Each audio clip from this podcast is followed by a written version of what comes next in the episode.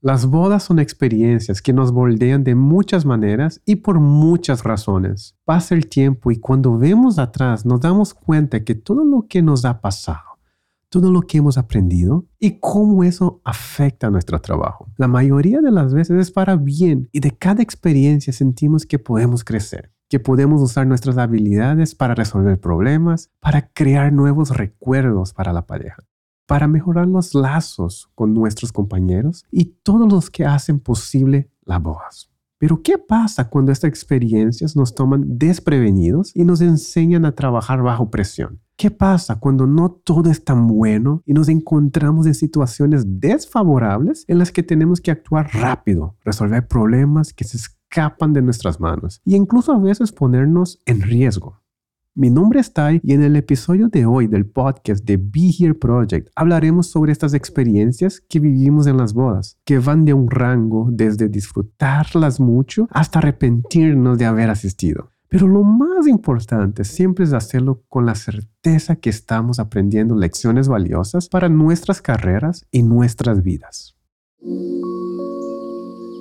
Pero chicos, antes de empezar, quiero agradecerles por acompañarnos en un nuevo episodio de Be Here Project. El crecimiento de nuestro podcast se debe a ustedes que lo escuchan, lo comparten y nos dejan comentarios y reviews de valor. Gracias a ustedes hemos entrado en la lista de los podcasts de educación y enseñanza más escuchados en países como España, Argentina, Colombia, Chile, Guatemala y por supuesto México.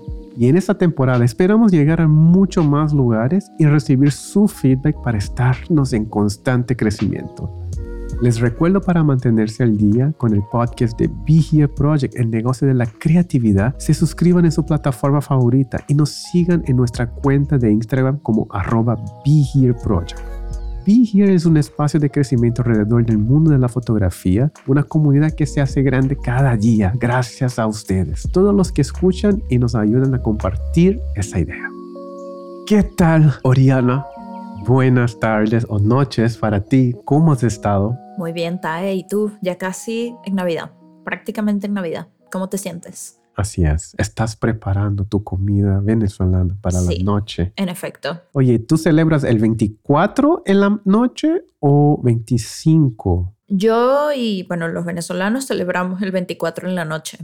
Hacemos una cena y la mayor, bueno, puedo hablar por mi familia y la mayoría de mis amigos que conozco, sus familias, abrimos regalos el 24 en la misma noche. 24 en la misma no, noche. Conozco muy pocas familias que abren los regalos el 25 en la mañana. Y la verdad, el 25 es un día de estar echados en el sofá comiendo recalentado y viendo películas. ¿Y cuándo llega el Santa entonces? En la noche, después de las 12 de la noche, el 24, después de las 12 de la noche, es decir, técnicamente el 25, pero se celebra el 24 en la noche. Entonces las familias cenan como eso de las 9, 10 de la noche y luego se hace sobremesa y después de eso a las 12 todos nos deseamos feliz Navidad y corremos al árbol a abrir los regalos. Ok, pero si yo soy un niño cuando llega Santa? Si estoy despierta hasta las 12 y no... A las 12 tú sabes que tienes que estar despierto. Esa, esa es como lo emocionante, que sabes que llega después de las 12, entonces te tienes que quedar despierto. Ok,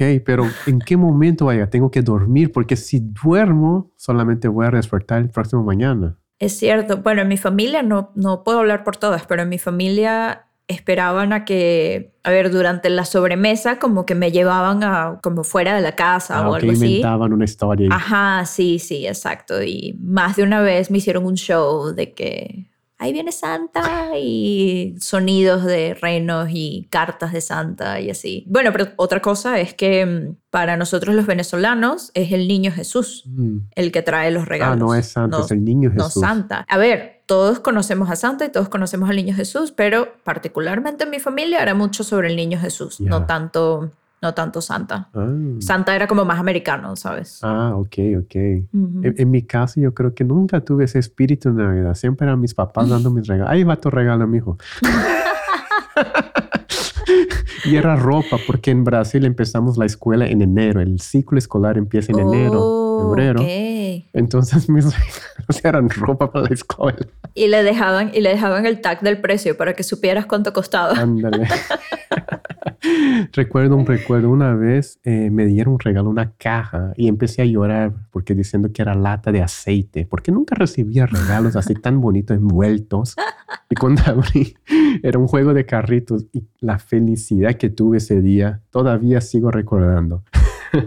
El mejor día de tu vida. El mejor día de mi vida. Pero el mejor día de mi vida es ahora, ese instante, en ese momento que estamos grabando, episodio número 9. Wow, ya vamos a llegando al final. También se siente como ese cierre, ¿no? De, del podcast de Be Here. Pero el día de hoy vamos a hablar sobre cómo resolver, ¿no? Cómo mejorar la experiencia el día de la boda. Vamos a hablar de dos temas aquí, chicos, directo al punto. Vamos a primero separar cómo mejorar la experiencia resolviendo problemas y dos, cómo podemos mejorar amplificando las experiencias buenas. Entonces vamos a separar así más o menos en dos y vamos a platicar.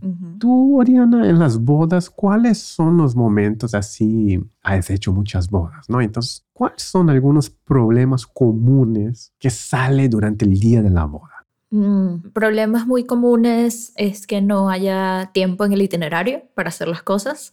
Entonces, que los coordinadores nos estén persiguiendo para presionar a los novios para que pueda salir todo a tiempo de repente muchos, muchas veces los novios simplemente no quieren hacerse fotos o video, digamos ellos solos, ¿no? Sino que quieren que todo sea documental con sus amigos y su familia. Pero incluso ha habido novios que simplemente no quieren que los grabemos o no quieren que les tomemos fotos. Entonces es como, bueno, ok, hay que ver qué hacemos. Pues mira, de repente problemas con los venues, cuando no nos dejan hacer cosas, cuando no nos dejan entrar, cuando es un proceso como bastante tedioso, ¿no? Y, y uno está trabajando y todo apresurado y siempre eso te quita tiempo, ¿no? Luego en la fiesta, de repente el famoso problema de que no nos quieren dar de cenar, creo que es una de las cosas más comunes que todos los que están escuchando conocen esta situación. Yo sé que la conocen. Em, yo sé que han pasado por esto.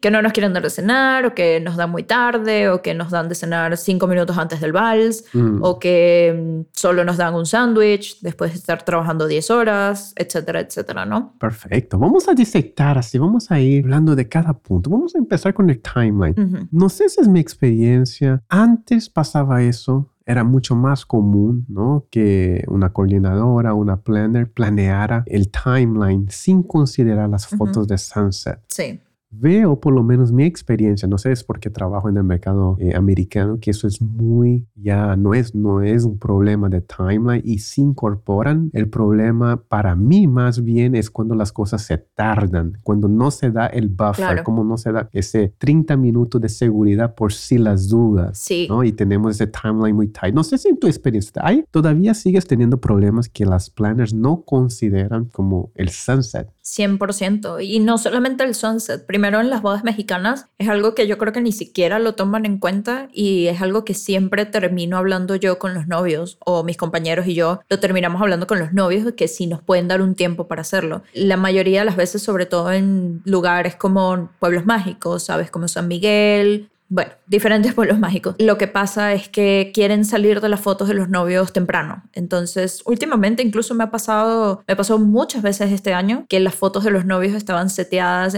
al mediodía, mm. literalmente.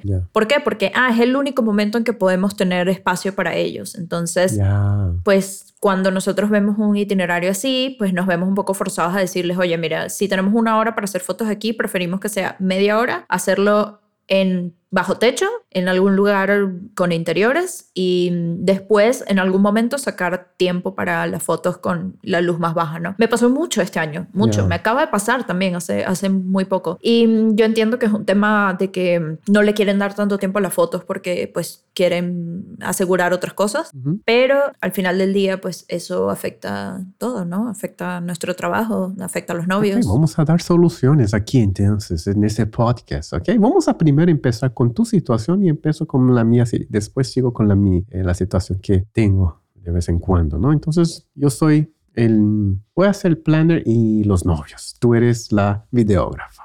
¿Ok? Entonces te doy el plan oye, Oriana, mira, eh, la misa va a ser a las 11 de la mañana y termina a las 12. Entonces veo que pueden hacer las fotos entre 12 hasta las 3 de la tarde porque vamos a tener un break ahí y luego ya van a venir a la recepción. El cóctel empieza a las 4 de la tarde y de ahí los novios ya pueden seguir. ¿Qué, qué te parece? Yo le diría que entiendo que el itinerario está apretado por los tiempos, pero que yo recomendaría que si la ceremonia es a las 11, que los novios hagan first look hasta la ceremonia que se vean en la ceremonia y después de la ceremonia que vengan las fotos familiares y encontramos un spot que funcione bajo techo para las fotos familiares y después de las fotos familiares dar chance a las fotos de los novios antes de la recepción. Pero dependiendo de los tiempos, que sea un ratito de fotos de novios, luego un ratito de fotos con amigos, fotos de cóctel, etcétera, y que cuando llegue el momento del sunset, ahí ellos nos den unos 20 minutos, o sea, no necesitamos tanto, de verdad.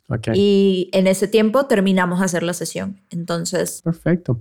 Si este es el planteamiento que tú me estás haciendo, esa es una solución que yo daría. Ok, entonces tú pregunta primero con la planner si, ¿cuál es tu estándar? Tú dijiste 20 minutos de sunset photo. Normalmente esa, esa es tu... No, normalmente mi estándar es más. O sea, normalmente es media hora. De fotos de novios, 45 minutos, una hora aprox. Sobre todo cuando es en estas locaciones donde hay que moverse, donde hay que ir de un lado para allá. Por lo menos aquí en Monterrey es lo más común es que las sesiones de novios sean de una hora, hora y media, porque casi siempre hay que moverse de locación, porque empiezas en la casa de la novia y luego te vas a la casa de la tía y luego a casa de la amiga. Entonces eso es usual aquí en Monterrey, por ejemplo, que las sesiones les den mucho tiempo. Cuando tú tienes un tiempo para hacer la foto de los novios antes, ¿cuánto pides durante el sunset? Porque para mí, ¿no? Como planner... Ah, 15, 20 minutos. Ok, yo, te diría, tienes tres horas para hacer fotos ahí eh, al mediodía, úsalas. Y... Pero no las quiero.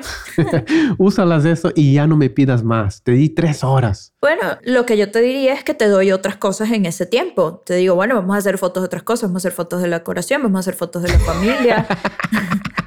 ¿Tú quieres tu foto con el sol encima? Bueno. Que sea tus flores, que sea tu decoración al mediodía. ¿no? no, no, no. For, for, real se ha presentado este tipo de situación y nosotros preferimos hacer primero las fotos familiares para que así también la familia salga de eso rápido. Porque típico, ¿no? Que la familia está un poco estresada al respecto.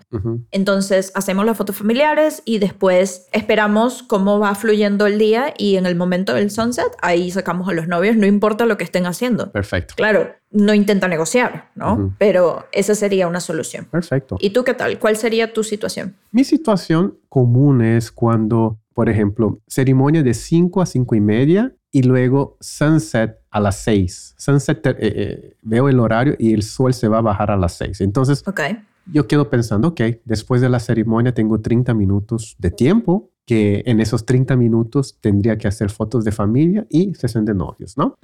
Obviamente, si veo eso, lo primero que voy a sugerir es, hay que hacer first look. Mm, claro. Hay que hacer first look, garantizar las fotos de familia, garantizar algunas, algunos retratos tuyos antes. Pero hace creo que dos, tres semanas tuve una novia que no quería hacer first look.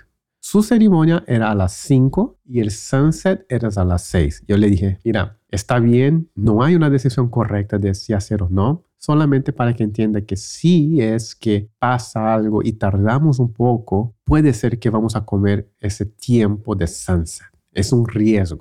¿Te gustaría arriesgar? Y, digo, podemos hacer fotos de noche, no hay ningún problema. Entonces dejo que los novios decidan. Sí. sí, llega un punto en que tú tienes que poner las cartas sobre la mesa y decirles, está bien, si esta es tu decisión y este es el único timeline que funciona, entonces debes saber que las fotos de ustedes van a ser de esta manera. O de plano van a ser de noche. O pues vamos a tener que usar pura luz artificial. Entonces, si es la decisión de ellos, creo que pues ya no hay como mucho más que tú puedas hacer. Simplemente pues tener un getting ready bastante completo y tener todo lo que puedas de día y ya, o sea, en una situación así, la verdad es que chicos no hay más nada que podamos hacer. Si los novios están claros de lo que van a recibir, creo que con eso es suficiente. Una pregunta, ¿qué tanto porcentaje de tus bodas hoy hacen first look? 90%. Mm, 90%. Hasta las mexicanas ya están haciendo first look también. No, siempre, siempre. Siempre. Las mexicanas, eh, bueno, no siempre literal, pero sí como en un 90% de los casos, las eh, hacen el first look antes, por lo menos en las bodas regias. se ven antes de la iglesia. Sí, las bodas regias en Monterrey, el first look es big deal, es decir, es un momento muy, muy importante entre los novios y siempre las amigas quieren ver y las mamás quieren ver y sobre todo que es importante porque se hacen las fotos de los novios y luego se hacen las fotos de la familia antes de la ceremonia. Entonces, para la familia es importante ya salir de esas fotos antes de la ceremonia y ya quedarse listos para poder ir a la ceremonia y ya lo que viene luego de fiesta. Así es. Yo creo que, yo creo que se ha mejorado mucho en la cuestión de, de, en cuestión de fotos. Y una de las razones es porque hacemos el first look. En, en mi caso también, yo creo que 95% de las parejas hacen first look. Eso nos da la posibilidad de hacer algunos retratos antes ¿no? Claro. No es la mejor luz, pero tenemos, digamos, un poquito de retrato en caso no tengamos la posibilidad de hacer durante ¿no? el atardecer. Yo creo que cuando yo tenía mucho problema era cuando hacía las bodas locales, por ejemplo, el típico, ¿no? Se van a casarse de 5 a 5 y media y el sunset es a las 5.45, pero no hacen first look porque obviamente es, pecado verse antes de la iglesia, ¿no? En ese, en ese en esa época. Entonces, saliendo de la iglesia era sacarlos a la calle o lo que sea, una foto y bye. Sí, hace poco me pasó muy, fue muy triste porque tenía una locación hermosa en una ciudad hermosa, primera vez que hacía bodas allí y la verdad es que estaba muy emocionada por hacer una boda ahí. La boda quedó muy bonita, pero los novios eran judíos, bueno, mm. son judíos, y bueno, para ellos era muy importante verse en el altar, o sea, no mm. había ni manera ni forma de ninguna razón ni nada que se vieran antes. Pero el templo donde se casaron solamente les dio el, tiempo como de las 5 de la tarde, creo, 4 y media, 5 de la tarde. Y a las 5 y 45 ya no había luz. Mm. Y nos tocó hacer arreglo de novios como a partir de la 1 de la tarde más o menos. Luego la ceremonia y después de la ceremonia tuvimos literal 15, 20 minutos tops con los novios de noche y estuvo interesante porque fue un reto porque estábamos en un parque y había que buscar luz, había que buscar un espacio donde hubiera algo de luz eh, para no tener que usar el flash tanto tampoco y encontramos un espacio y la verdad es que sí quedaron interesantes las fotos pero evidentemente no era lo que nosotros teníamos en mente porque ya habíamos hecho un scouting, ya pensábamos que se iba a hacer de cierta manera y pues no. Mm. Entonces de repente va a pasar y hay que trabajar con eso, hay que trabajar con las condiciones que, que nos tocan. Y sí es bueno que de repente intentemos antes lograr que se hagan las cosas un poco como las estamos buscando, pero si no hay manera, pues no hay manera. Mm. Y no vamos a causarle una molestia a los novios, una incomodidad cambiando su día, cambiando sus planes, solamente porque es algo que nosotros queremos, porque quizás para ellos no es tan importante lo que para nosotros sí es importante. Así es. De hecho, hablando de no importante, tú tienes parejas o novios que dicen, ah, no quiero hacer fotos y y, se ponen un poco más así. No, no, no que sea difícil, pero digo, simplemente no están en el mood de hacer fotos. ¿Cómo manejas una situación así? Sí, no, sí, definitivamente sí he estado en esa situación. Yo creo que cuando nos tocan novios así, tenemos que respaldarnos un poco en sus amigos y en su familia. Hay novios que de plano tú te das cuenta que no van a querer ni 10 minutos de fotos y que los retratos personales para ellos no son tan importantes, sino que ellos ya quieren irse a la fiesta o ya quieren estar con sus amigos, quieren estar con su familia. Entonces, pues te toca a ti hacer unas tres fotos de rigor, porque bueno, hay que hacerlas evidentemente, pero después de eso, más bien incorporar, para mí, incorporar a sus amigos, incorporar a la familia, incorporar como algunos elementos que los puedan hacer sentir a ellos un poquito más libres en lo que están haciendo. Y si de plano tengo, no sé, una hora de sesión con los novios y los novios se nota que no quieren, pues te toca a ti hacer como bien tú dices, la labor emocional con los novios y empezar a hablar con ellos, empezar a aligerar el espacio, traerles una bebida, preguntarles si necesitan algo, porque quizás es eso, quizás ellos tienen una incomodidad en el momento, quizás necesitan algo, tienen mucha sed o tienen hambre o quieren un tequila o quién sabe.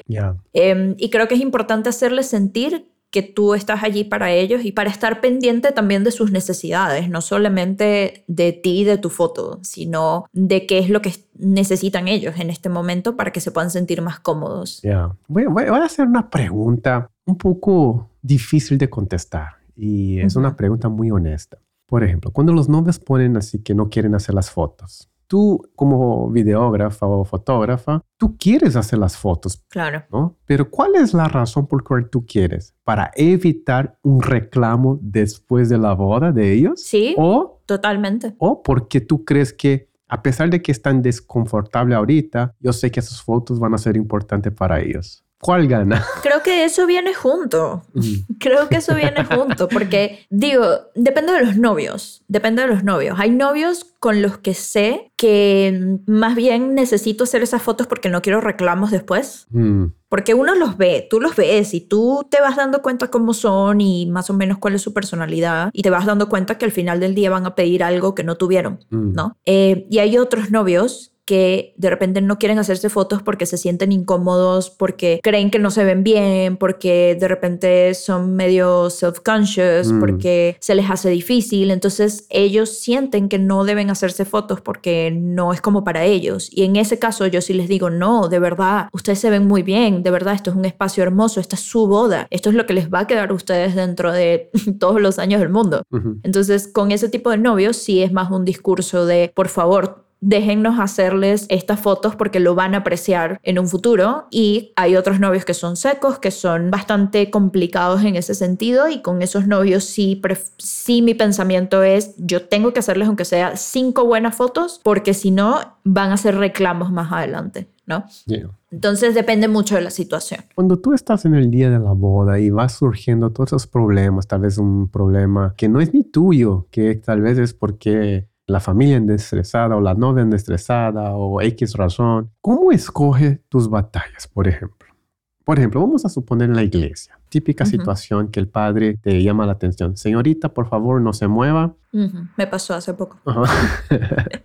¿Tú cómo escoges esa batalla? Whatever. Y si hay un momento así clave, pues vas a agarrar cuando dé el beso y, o cuando dé el anillo. Y sorry, padre. O tú eres más de que, bueno, no me dejaron, está en mi contrato, no puedo, los novios escucharon y voy a hacerlo mi mejor dentro de lo que puedo hacer. Bueno, de nuevo un poco de las dos porque yo siempre voy a ser la que va a tratar de sacar el plano no matter what, mm. pero tampoco yo estoy ahí para formar un problema. ¿no? Ni para ser como el origen de un problema. Entonces, si el padre dice en, en, el micrófono, en la iglesia, dice, no, es que te tienes que quedar atrás, bueno, está bien. Yo probablemente me quede atrás, bueno, quizás cambie mi lente, me, me, me ponga un lente telefoto para poder, aunque esté atrás, estar un poco más cerca y tener un plano cerrado. Ok, genial. Busco planos desde arriba, planos de, entre la gente, cosas así. Pero cuando llega el momento de los votos, sinceramente yo no me importa y paso más adelante y tengo, tengo el plano que necesito, porque al final del día el padre podrá decir misa, pero ese es un momento que va a ser importante para los novios. ya va, el padre podrá decir misa literal, pero ese es un momento que es para los novios, no es para el padre, ¿no? Entonces, eh, muchas veces esto pasa, incluso a los novios les da pena y a los novios les molesta que el padre diga estas cosas, entonces yo sinceramente pienso más en los novios que en el padre. Entonces, los momentos en los que sé que el padre está más concentrado en lecturas o en procesos o así, me quedo atrás, porque realmente no necesito esos momentos tan cerca de los novios. Lo que yo necesito cerca de los novios son los votos y el beso final, la bendición y ya, bye. Mm. Entonces ahí es cuando digo, ah, bueno, pues no me importa y me acerco y ya. Pero todo dentro de límites, tampoco es que pues nos vamos a montar en el altar al lado del Padre, ¿verdad? O sea, mm. eso no lo podemos hacer. o sí. O sí. sí, pero creo que es un poco conocer nuestras limitaciones y trabajar alrededor de ellas, ¿no? Ya. Y, y, y, en la cuestión de hacer push cuando la novia o, o el novio está estresado, pasó algo, no sé, no llegaron los de banquet, no llegaron, no llegó el DJ, no sé, el micrófono no está funcionando y, por X razón andan ahí estresados, pero es el tiempo de hacer fotos. ¿Qué haces? ¿Espera un poco que se resuelva o haces push? Oye chicos, ¿qué les parece si hacemos un poquito de fotos aquí? Intento, intento sacar a los novios de, de ese momento amargo y incluso si yo tengo que ir a hablar con la planner o el planner y decirle, oye, mira, los novios están estresados por esto, tú les puedes echar una mano y checar qué es lo que está pasando para poder ayudarlos, etcétera. Lo intento hacer. Digo, si los planners son buenos, ellos son los que van a venir y van a tratar de dar soluciones a los novios. Y nosotros, entonces, en ese caso, nos queda decir, chicos, su planner está montado en el problema, lo va a solucionar. Este momento que tenemos con ustedes es el único momento que tenemos de fotos con ustedes. Vamos a relajarnos, piensen en otra cosa. Digo, no les voy a decir piensen en otra cosa, pero probablemente les haga yo pensar en otra cosa, ¿no? Les empiece a preguntar cosas sobre ellos, les empiece a decir y tal. Si yo veo que la situación se pone muy tensa, les digo, está bien, vamos a hacer este plano y ya pueden hablar ustedes. Como yo soy foto, perdón, como yo soy video, eh, yo soy video, em, de repente hay poses donde yo estoy de lejos y les digo, oigan, en esta pose quédense así un segundo, me voy a acercar, me voy a alejar. Ustedes pueden platicar mientras hacen esta pose. Entonces les digo, oigan, platiquen de lo que está pasando, platiquen del DJ que no llegó, etcétera, por, por 10 segundos y ya luego pasamos a la siguiente y ya, ¿no? Entonces uno busca ser como llevadera la situación, como agarrándote de las cosas que tienes y los elementos que tienes es, bueno, tienes coordinadores que van a solucionar el problema, tienes un espacio de tanto tiempo para poder pensar en un plan B, como cosas así, ¿no? Que al final del día no son problemas de nosotros quizás, pero sí son problemas que afectan a los novios en el momento más importante, que es el de hacer eh, la sesión. Entonces hay que saber moverse alrededor de eso. Perfecto. Una pregunta, Oriana. Para ser sincero, vamos a suponer que tú tienes tiempo limitado y todo. Para ti, digamos, para tener el básico de esa sesión de novios durante el día de la boda, ¿cuánto tiempo tú necesitas como video? Por ejemplo, puedes hacer, digo, obviamente no es la mejor, pero puedes conseguir algo en cinco minutos. Sí, sí puedo. Entonces tú puedes resolver, digamos, en peor de los casos, tú puedes resolver en cinco minutos una sesión de sunset, por ejemplo. Sí, en cinco minutos fácil pueden hacer eh, unas tres acciones diferentes y en esas tres acciones yo puedo hacer un plano de lejos, un plano de cerca, un plano medio, dos planos de detalle y ya lo tengo. Ya, perfecto. Pero eso es si trabajas de cierta manera con ciertos equipos, si trabajas un poco ligero, si tienes que montar equipos, si tienes que cambiar lentes, si tienes que volar el dron, etcétera, no es tan fácil. Mm. Y si voy con alguien de second, de video, pues mejor porque le digo, oye, tú haz todos los planos cerrados, yo hago todos los abiertos, así tenemos el material completo. Y es como, ah, bueno, cool, nos vamos apoyando. Así es. Yo creo que en el, mi actitud durante el día de la boda, ¿no? Este año hablé muchos durante los stories. Hacer el labor emocional, hacer labor emocional. Pero ¿qué es hacer ese labor emocional durante el día de la boda, ¿no? Lo que digo es eso. Que tenga todas las técnicas. Por ejemplo, para mí es muy fácil porque yo sé que voy a entregar un estándar de trabajo excelente. Por ejemplo, voy a entregar la foto de beso en el altar. Yo sé cómo hacer la foto de la novia en el getting ready de luz de ventana, el novio haciendo la sesión de los novios con backlight, sunset, atardecer, fiesta. Voy a tener las fotos bases, ¿no? Obviamente. Y basado en eso, mi preocupación es no es si voy a agarrar el momento, porque sí voy a agarrar el momento, los momentos claves por lo menos, ¿no? Y obviamente estoy un poco más también atento a esos pequeños momentos. Pero cuando tú tienes esa parte resuelta, te da la oportunidad de invertir un poco más tu tiempo haciendo otras cosas.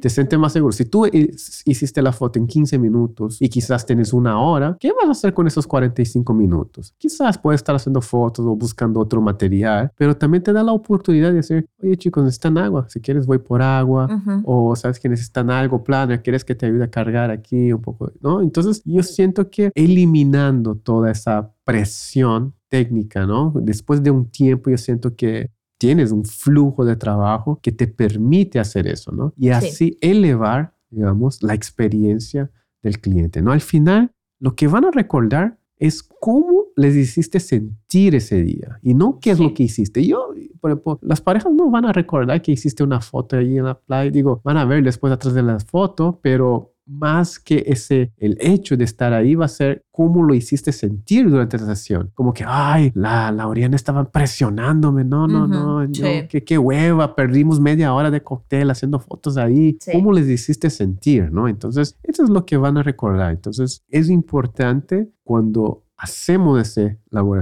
emocional, saber lidiar con esos sentimientos, ¿no? Sí, 100%. Creo que estamos en un día donde hay demasiadas emociones al mismo tiempo pasando, ¿no? Y eso es algo que no se nos puede olvidar, aunque para nosotros sea un sábado más o un domingo más o lo que sea, para los novios es uno de los días más importantes de su vida y para las familias también. Y nosotros no tenemos idea de todo lo que ha pasado en un año antes, dos años antes o cuánto tiempo antes para que ellos llegaran hasta ahí. Entonces es evidente que siempre las emociones van a estar a flor de piel en un día como ese y creo que nosotros nuestro trabajo no puede ser hacerles el día más difícil mm. o hacerlos preocuparse por ciertas cosas que pues no tienen sentido, ¿no? Creo que no se trata de eso, sino se trata más bien de nosotros hacerles las cosas más fáciles. Entonces, yo recuerdo que quisimos hacer este episodio también porque hay muchas cosas que pasan el día de la boda que, pues, más allá de que tú y yo hablemos de la labor emocional y que hablemos de, de los aspectos técnicos, hay mucho, hay mucho trabajo detrás de nuestro trabajo, ¿no? Y nosotros mm. como personas pasamos por muchas situaciones en las bodas que de repente no estamos esperando, que no sabemos cómo lidiar con ellas y que te toca aprender a lidiar con ellas porque es lo que hay y se te va a presentar en muchas bodas, ¿no? Desde poder hablar con el guardia de seguridad de un resort en la playa para que te deje pasar y no te tenga una hora parado antes de entrar, hasta poder hablar con la persona de las luces en la fiesta para que te quite los láseres o te ponga una luz que favorice tus fotos. El tema de, bueno, lo que dijimos antes, la comida, las cenas en, en los venues, eh, poder tener una relación sana con los wedding planners. De repente, cosas así se habla poco, Tae, o sea, se habla poco. De repente, estas son cosas que comentamos nosotros entre nuestros compañeros el día de la boda, pero eso nunca se va a hablar en Instagram, nunca se va a hablar en los posts de Facebook donde tienes la foto perfecta, ¿no? Y creo que esto le falta mucho a las personas que van entrando a este negocio. Yo creo que estos episodios, estos últimos, los enfocamos un poco en las personas que le quieren sacar el jugo a su negocio de fotografía el año que viene, ¿no? Y que quieren elevarlo y que quieren fortalecerlo. Y creo que, chicos, si ustedes están empezando en, en este mundo, en esta comunidad de fotógrafos de bodas, estas son situaciones que se les van a presentar, situaciones que van a pasar y que tienen que aprender a surfearlas, ¿no? Y eso es poco a poco, preguntándole a los demás, escuchando episodios de este podcast y tratando siempre de escuchar primero y de entender qué es lo que está pasando antes de hablar y antes de dar quizás soluciones que nadie te está pidiendo o cosas que no están aportando nada. No sé qué opinas sobre, sobre eso, Tae, pero para mí es muy importante saber dónde estamos parados en un momento de la boda para poder solucionar los problemas, no solamente de los novios, sino los que se nos presentan a nosotros, que muchas veces son bastantes y muy diferentes además. Así es, ya hasta recordé, me olvidé de, de, de cuántas decisiones tenemos que tomar y cuántos problemas tenemos que resolver en un día. Se me olvidó ese número, pero son esas pequeñas cositas que puede hacer la diferencia, ¿no? Por ejemplo, aquí la clave, chicos, es dos cosas. Uno, saber anticipar, ¿no?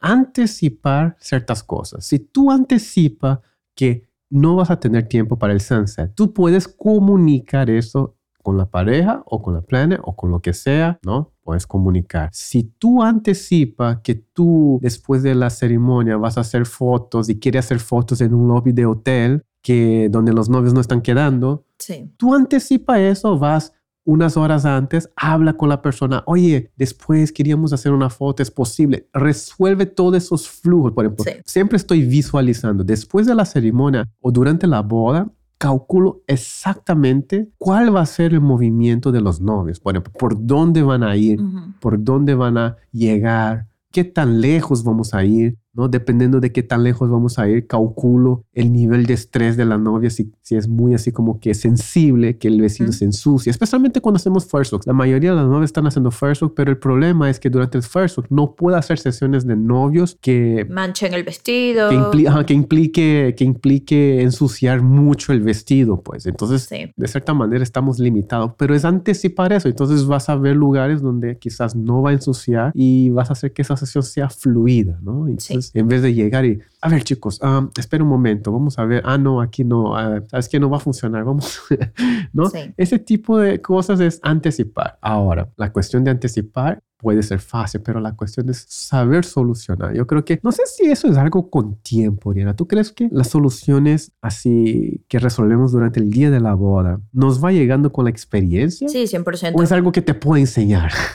no, no, no, no, 100%. No hay manera de que alguien te lo enseñe a menos que, por ejemplo, estés en la posición de ser second y que vayas con, una, con un fotógrafo o una fotógrafa que ya tiene mucha experiencia y que, y que el día de la boda te está diciendo a ti cómo va solucionando las cosas, ¿no? Y en ese caso es una persona bastante generosa porque tú el día de la boda estás es corriendo haciendo lo que ya sabes hacer y poco tiempo te queda de enseñarle a alguien más. Así es. Pero pues sí, hay fotógrafos que sí se dedican a enseñarle a sus seconds y no solamente enseñarles cómo usar una cámara y cómo hacer la foto de los anillos, sino enseñarles también cómo lidiar con estas situaciones que se te van presentando. Entonces, eso es una manera de aprender si eres second y tienes un primera cámara muy generoso, generosa que te ayuda en esto, pero para mí es primordial que la, o sea, la otra manera es aprendiendo con experiencia, es que no hay otra forma. Hay cosas en este momento de mi vida y de mi carrera que me las enseñaron alguien tipo de un libro hace cinco años y que yo no las iba a aprender en ese momento, porque no era un problema que se me había presentado a mí, ¿sabes? Entonces con el tiempo se te van presentando problemas y tú vas entendiendo cómo solucionarlos dependiendo de cómo seas tú, cuál es tu personalidad, qué te sientes cómodo haciendo, si puedes hablar o no, o si, si sabes solucionar problemas o no. Entonces, a veces estas son, digamos, conversaciones un poco difíciles con nosotros mismos porque habla mucho de eso, de quiénes somos nosotros y qué nos gusta hacer y cómo somos y cómo manejamos las situaciones, pero creo que es muy importante tener estas conversaciones conversaciones con nosotros mismos y, saber qué es lo que podemos hacer y qué es lo que no. Perfecto. Yo creo que con eso podemos cerrar ese episodio pre-Navidad, ¿no? Sí. Pero antes, chicos, la vez pasada hice la dinámica de la mentoría. Yo creo que de los ocho o siete episodios que hice la mentoría, yo creo que solamente dos ganaron. Hice dos mentorías. Ok hasta ahorita. Y unos tres episodios no pudieron lograr o llegar al número.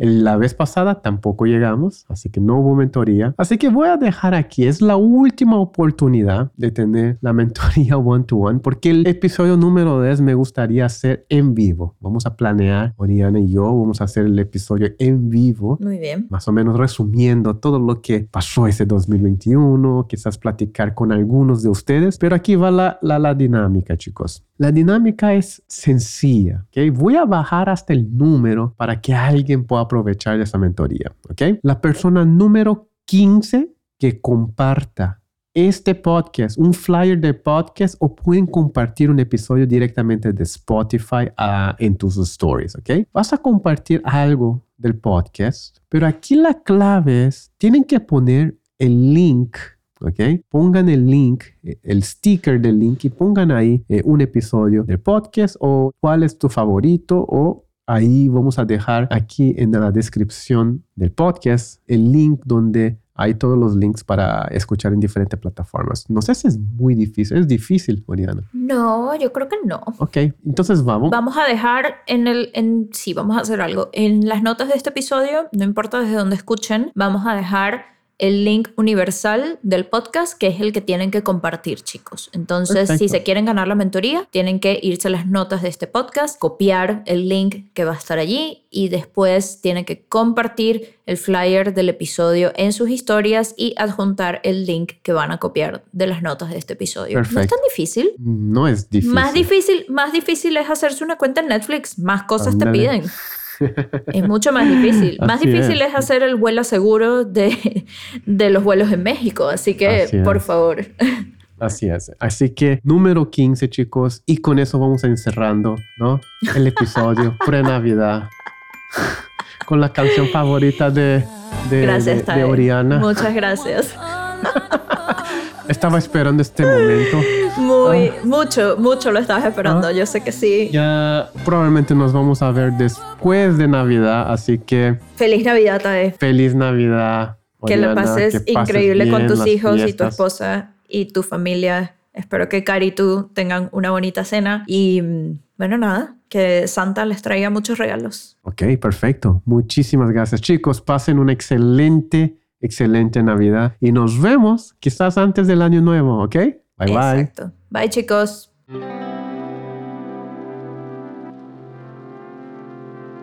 Chicos, de nuevo muchas gracias por escuchar. Espero que hayan disfrutado esta conversación y compartan con nosotros también sus propias experiencias. ¿Cómo les han formado como profesionales?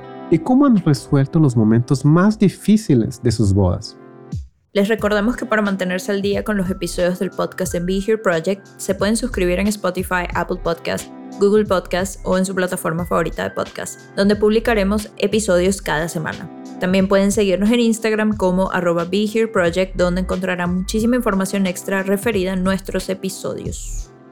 La comunidad de Be Here crece todos los días en Facebook. Únete al grupo privado de Be Here Project oficial para ser parte de nuestras conversaciones diarias y también como extra te puedes suscribir a nuestro canal de YouTube. Todos estos links que mencionamos los pueden encontrar en las notas de este episodio. Mi nombre es Sai. Y mi nombre es Oriana. Y nos vemos en el próximo episodio del podcast de Be Here Project, este espacio donde crecemos todos los días en nuestros negocios de fotografía, sin filtros, sin miedos. Hasta luego. Bye chicos, feliz Navidad.